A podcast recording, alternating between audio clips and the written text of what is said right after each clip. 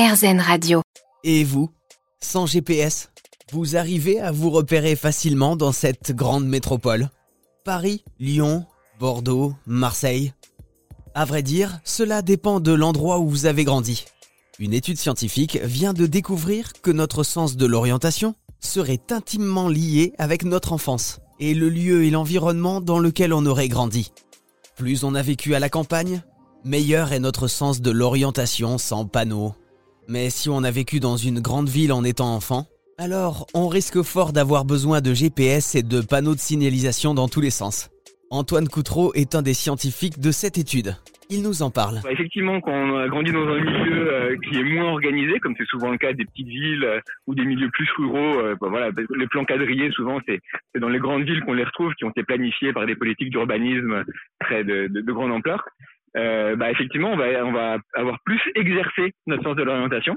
Et donc, on va être mieux capable de s'adapter à différents environnements, y compris des villes complexes euh, à, à l'âge adulte. Alors, comment on peut expliquer ça? C'est l'apprentissage depuis qu'on est enfant? C'est certaines zones du cerveau qui réagissent différemment? Ouais, effectivement, ouais, il, y a des, il y a des aires du cerveau qui sont euh, vraiment très impliquées dans la navigation spatiale.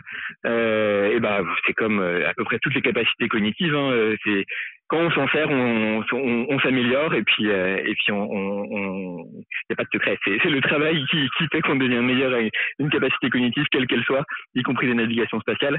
Donc euh, en, termes de, navigation spatiale, plus précisément, les aires du cerveau impliquées, c'est des zones comme l'hippocampe, une structure qui est assez profonde dans le cerveau, qui est très impliquée pour euh, toutes les opérations de, mémoire mais aussi de navigation spatiale. On, s'oriente beaucoup, quand on fait des courses d'orientation par exemple, ou, euh, même quand on est euh, taxi ou chauffeur de, de VTC, qu'on a besoin de beaucoup de utiliser son sens de l'orientation euh, au quotidien, bien on va muscler cette zone du cerveau. Euh, même si c'est pas un muscle, hein, mais on va on va venir euh, le, le, la solliciter pour pour renforcer les, les, liaisons entre les différentes cellules de ce de, de, de, ces zones-là et puis donc améliorer nos capacités cognitives euh, associées. Et alors inversement aussi, quand on n'a pas l'habitude donc de, de, les, de les faire marcher, ces zones, par exemple maintenant avec le GPS qu'on utilise à peu près tout le temps, euh, est-ce que ça peut jouer ça justement sur le fait qu'on n'arrive pas à se repérer si on manque de GPS à un moment? Oui, alors c'est tout à fait. Ouais. Il y a des études qui, euh, qui s'intéressent à cette question, qui ont montré que oui, l'usage du GPS systématique était euh, associé avec un moins bon sens de l'orientation.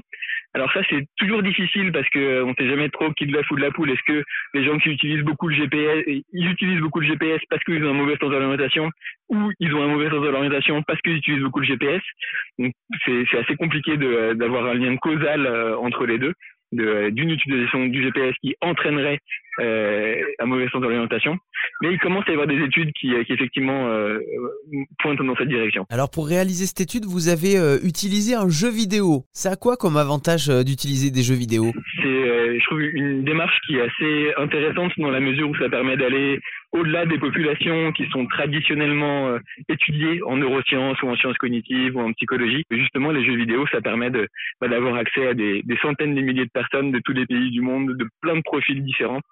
Euh, alors c'est pas parfait hein, évidemment parce que euh, c'est pas tout le monde qui joue à des jeux vidéo, mais c'est quand même infiniment mieux que euh, les populations euh, étudiées uniquement à partir de la proximité des laboratoires des, des chercheurs. Mmh. Donc ça c'est, c'est, c'est assez encourageant pour, pour le futur de la recherche sur le comportement humain. Ce jeu vidéo, Sea Hero Quest, est également utilisé pour étudier la maladie d'Alzheimer. Voici donc une nouvelle méthode scientifique pour élargir nos données, le jeu vidéo. Bon allez, entraînement d'orientation pour mon cerveau. Alors... Ah, un passage secret.